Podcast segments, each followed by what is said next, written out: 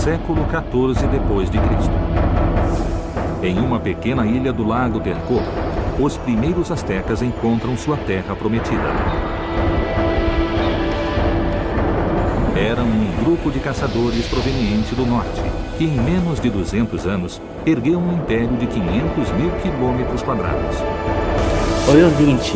Para vocês, o Brasil foi descoberto ou foi invadido? Para mim, ele foi invadido. Porém, há controvérsias, porque dizem que ele não descobriu, e sim chegou aqui e encontrou uma nova civilização.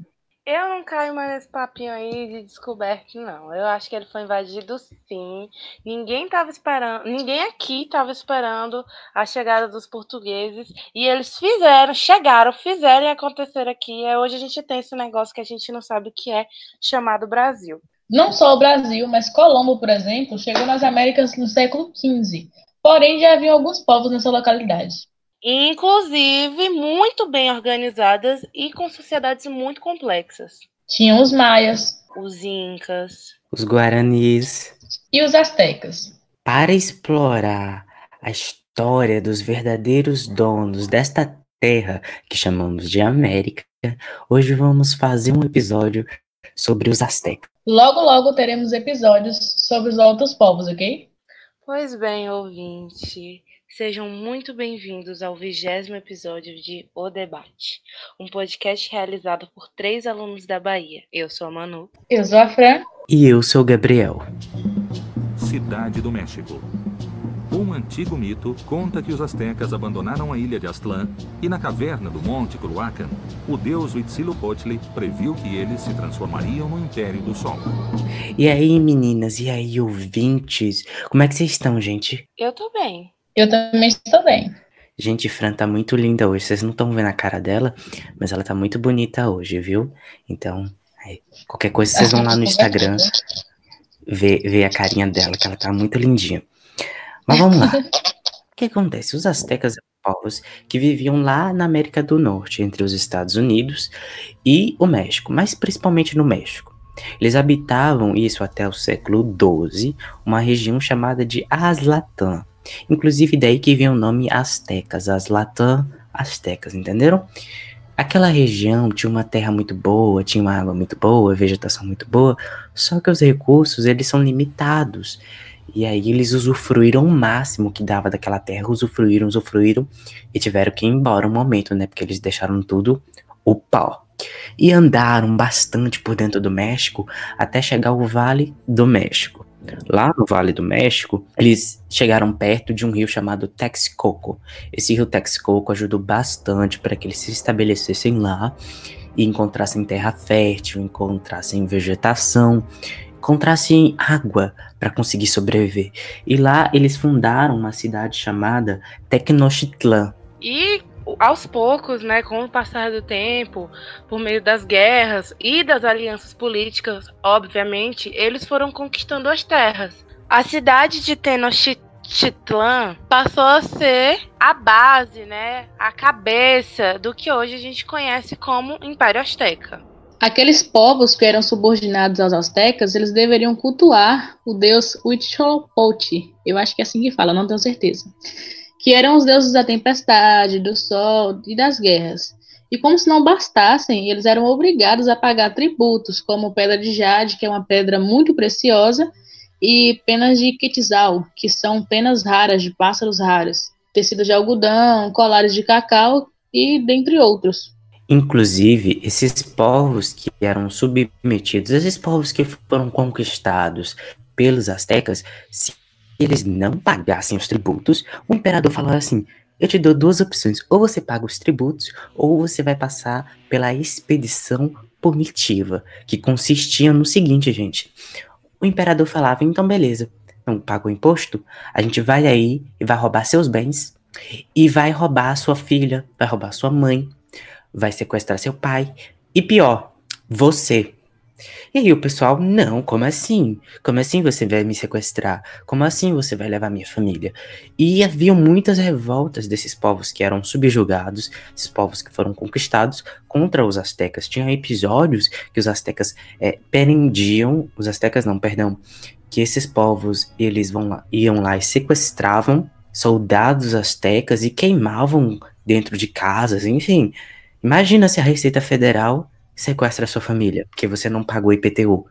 Ninguém mais ia querer estar com o nome sujo na SPC, não é verdade? É, inclusive eu, né? O Império Azteca, ele apresentava uma sociedade assim complexa e também é, em camadas. O imperador ele era como se fosse um, um ser semidivino, ele era tipo um, o segundo deus ali. E ele era com ele que se concentrava a maior parte das riquezas, né? As riquezas, obviamente, que provinham dos impostos, né? Das pedras preciosas, dos tecidos, como a galera já falou mais acima. E esse, esse, essa riqueza ficava no Palácio Imperial, onde eram registrados pelos escribas. É, e quando chegavam os tempos de escassez, alguns armazéns eles abriam e distribuíam roupas e alimentos para todos. E como o imperador era o comandante do exército e também o mais alto sacerdote, alguns historiadores até afirmam que o Império Azteca era uma monarquia militar e teocrática. Os nobres do Império Azteca, eles exerciam tanto diversas funções, eles podiam exercer função militar, podiam exercer função religiosa e função administrativa. Vale ressaltar que aqueles que tinham função administrativa eram isentos de impostos, não pagavam impostos, simplesmente não pagavam. E os filhos deles teriam direito, vê se pode, a uma educação especial. Vocês não acham muito parecido com o que acontece em um certo país? Aí o que, que acontece, gente? Esse pessoal, além dos filhinhos terem direitos à, à, à escolinha boa e, e, legal, os nobres eles viviam em paz, em uma harmonia. E como eles eram bastante ricos, só que eles não podiam mostrar essa riqueza. Não podiam ter vícios, porque a bebida e a ostentação não era algo muito bem visto no Império Azteca. Diferente daqui do Brasil, né? Que todo mundo mostra mesmo. Inclusive, esses nobres, né? A residência deles eram construídas e mantidas pelo governo. Queria eu que aqui no Brasil acontecesse esse tipo de coisa. Eu já teria já minha casa própria eu já teria minha casa própria, com certeza. E esse, a, uma boa parte da nobreza se dedicava à guerra. Eles eram guerreiros.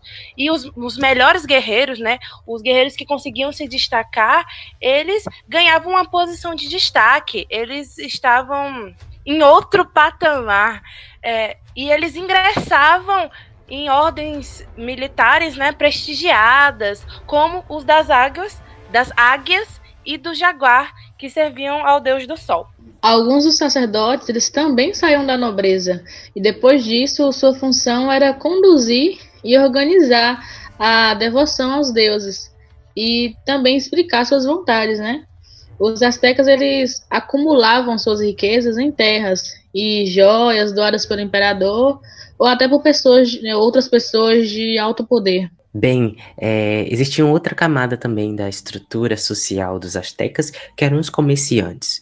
Só que assim, o comerciante ele ganhava bastante dinheiro, né? Porque ele vendia as coisas para a população. Só que assim, ele tinha que esconder que era rico. Por quê? Se a nobreza soubesse que ele é rico, meu Deus, ia tributar ele até os dentes. Então os comerciantes que ficavam ricos, eles escondiam, rasgava aqui a roupa, oh meu filho, eu sou pobre, eu sou pobre, eu não sou rico não. Mas quando você ia ver, o cara tinha um baú cheio de ouro. E aí, essa camada dos comerciantes é uma camada hereditária, assim por dizer. Essa profissão comerciante era passada de pai para filho. E ainda tinha os artesãos, né? Que eles, eles tinham as atividades, como por exemplo, a ouriversaria, que é aquela manutenção do ouro, né? Ai, eu tô com um problema no meu ouro aqui, você pode arrumar? Eles faziam essa parte da joalheria também e do trabalho com plumas, porque houve uma época em que a pluma, né? A pluma real, a pluma de ganso e tal, ela era super valorizada. E eles estão agrupados em pequenas corporações e cada um delas tinha um conjunto de tradições, o seu deus próprio. Não era algo unificado que todo mundo tinha igual. Cada um, cada grupo tinha ali, cada Cada conjunto tinha suas tradições e o seu deus, seu deus próprio. Eles trabalhavam tanto nas casas quanto nos palácios e, na, e nas residências da nobreza, ou seja, eles estavam também em todos os lugares e também eram ricos. Como os comerciantes, era um, uma tradição, né? Era passado de pai para filho, e é isso.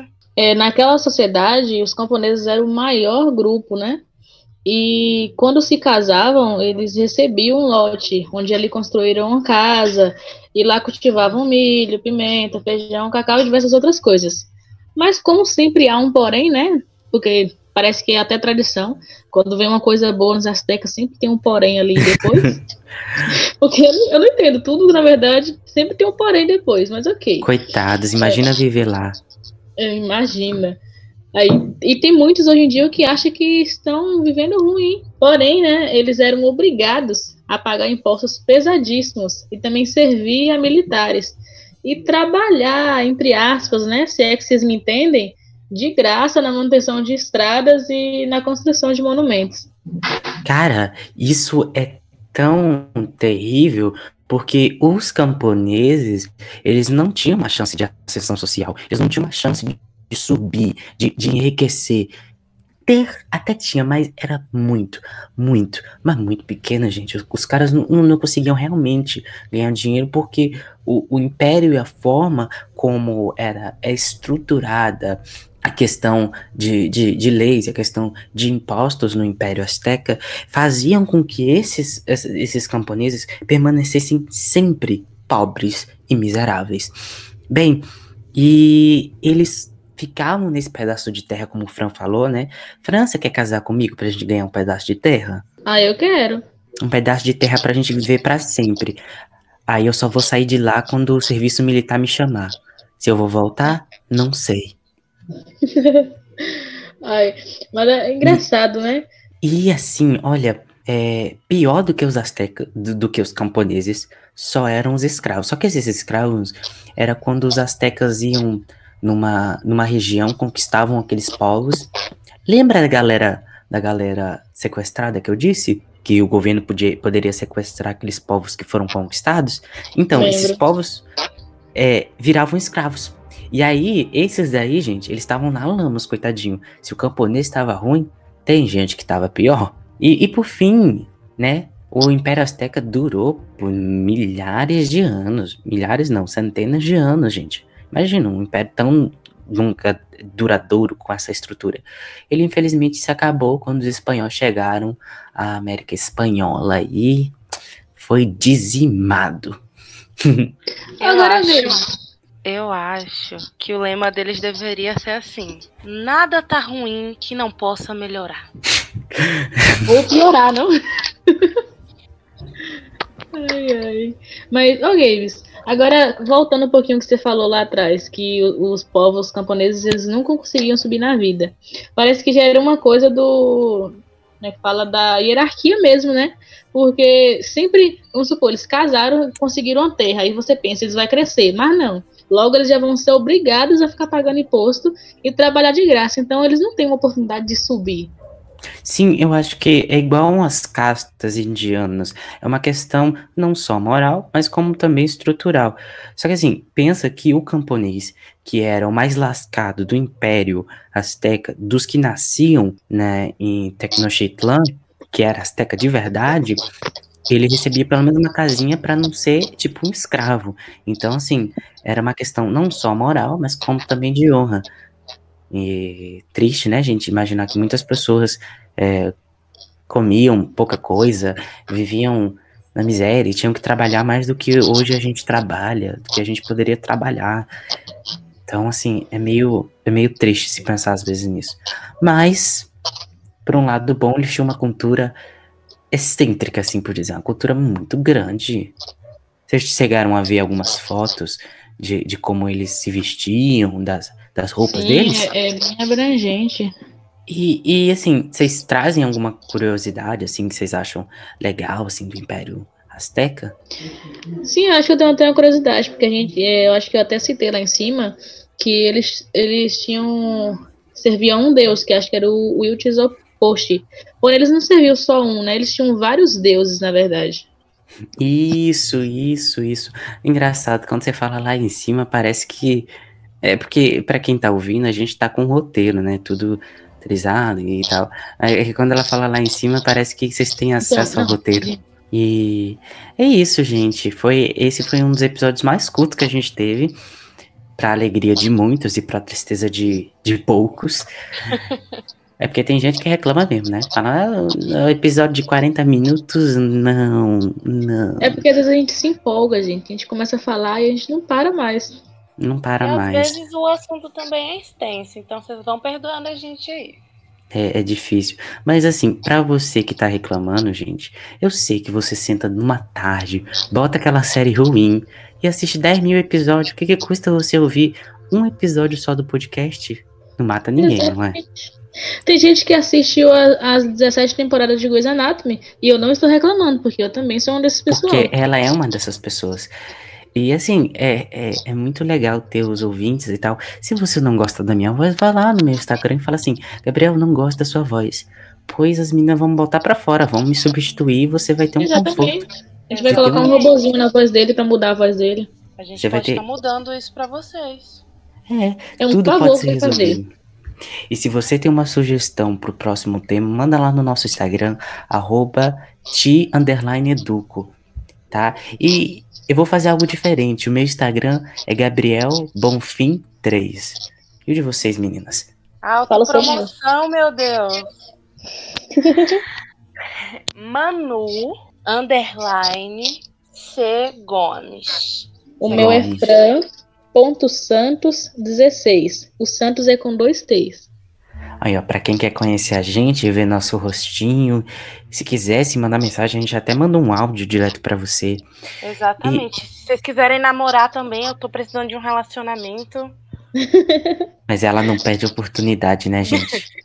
Meu Deus gente, do céu. gente, gente, fiquem ligadinhos lá no Instagram que breve teremos novidades e até sorteios. E hoje, pra divulgação do episódio de cólera, vai ter um vídeo da Fran. E ela tá muito bonitinha. isso? Esse negócio vai sair lá. Eu já ia falar. Mas não tem problema, não. O ouvinte vai lá e, e pesquisa no. Instagram. Então, assim, é. Então, pessoal, não se esqueçam de nos seguir lá nas redes sociais, que hoje batemos a, três casos lá no Instagram. Temos também o YouTube e o Spotify. Ciência do dia a dia, física geral, é, para Fernanda Baeta, que ainda vai participar aqui do podcast. Enfim, nosso agradecimento a todos os ouvintes e aos coleguinhas que nos ouvem. Esse povo de sempre aí. Reclamaram porque eu falei esse povo de sempre. Então, gente, é isso aí. Muito obrigada. Um beijo pra todos os nossos ouvintes.